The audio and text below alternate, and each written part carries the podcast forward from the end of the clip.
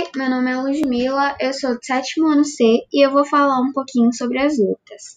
Bom, a luta é um significado que pode ir muito além das disputas esportivas que a gente conhece no Brasil. Uma definição é, mais ampla, a gente pode dizer que a palavra luta tem como seu principal significado a ação de combater algo ou alguém. E, e desse jeito, com ou sem o uso de armas. É, na síntese, a luta antigamente era usada como recurso para sobrevivência, porém, é, hoje é utilizada para a prática de exercícios. Ela virou um esporte, mesmo ainda sendo utilizada como um artifício de defesa. Precisamos saber que a luta é caracterizada por possuir movimentos de combate, tanto a longa quanto a curta distância.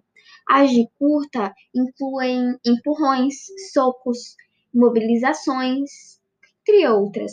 Já as de longa englobam é, basicamente o uso de aparelhos, é, como as espadas e as lanças. Agora, vamos voltar um pouquinho. A gente precisa saber que as lutas se originaram desde o surgimento do ser humano. Elas, elas partiram, como eu já disse antes, é, da necessidade de sobreviver do homem em meio ao seu ambiente, seja para defender o seu território, para caçar, se defender de outras pessoas, né, de outros homens, ou até mesmo se defender de animais eles, a, as pessoas antigamente precisavam lutar para sobreviver, precisavam lutar para garantir seu espaço e de sua família, já que naquela época era algo extremamente funda fundamental, já que não havia outra forma de garantir é, sua integridade, sua integridade, sua integridade física. E daqueles também que viviam ao, ser, ao seu redor. Bom, dentro de lutas, as lutas têm, têm várias. Tem vários tipos de lutas. E dentre, em, dentre desses tipos de lutas tá o karatê. É, então, bora falar agora um pouquinho sobre o karatê. O karatê é uma arte marcial que surgiu lá no Japão, que, se eu não me engano, na ilha de Okinawa, eu acho que é assim, que é no norte do país. É, e foi criada como uma luta de defesa contra os ataques de bandidos, que eram atraídos pela, principalmente pela exuberância do comércio local, que é bem grande. É, a palavra karatê vem do. Não, não veio à toa. Esse nome não veio à toa.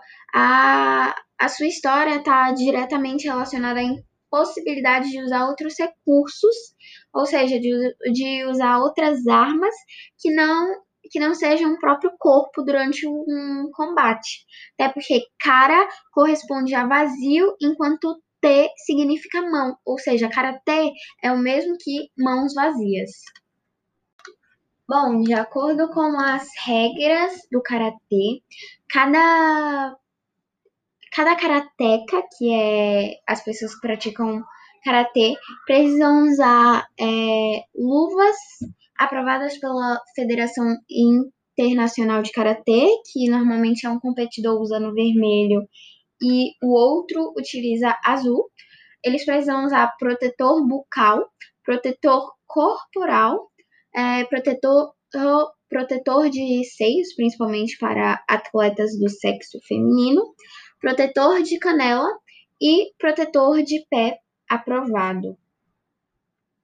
Além disso, o uso de ataduras, bandagens ou suportes devido às lesões precisam ser é, aprovados pelo árbitro após o médico oficial ser ouvido.